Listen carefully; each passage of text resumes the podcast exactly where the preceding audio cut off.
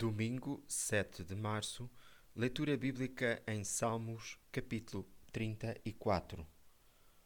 O anjo do Senhor põe-se de guarda para proteger e livrar todos os que o temem. Verifiquem e constatem como o Senhor é bom. Feliz é o homem que faz dele o seu refúgio. Davi sentia-se muito bem. Vemos logo o seu estado de espírito quando diz: Louvarei ao Senhor em todo o tempo. Versículo 1. Nem sempre nos sentimos tão bem para louvarmos a Deus, principalmente quando a doença bate à porta ou não temos o suficiente para alimentarmos a família. Dos versículos 6 a 8 temos um belo testemunho deste rei. Ele diz que Deus o livrou de todas as suas angústias.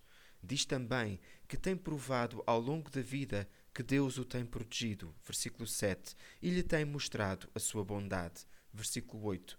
O amado leitor pode dizer o mesmo?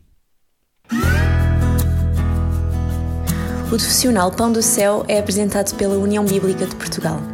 A União Bíblica é uma organização cristã internacional e interdenominacional que usa a Bíblia para inspirar crianças, adolescentes e famílias a conhecerem a Deus. Para mais informações, visite o nosso site em uniãobíblica.com.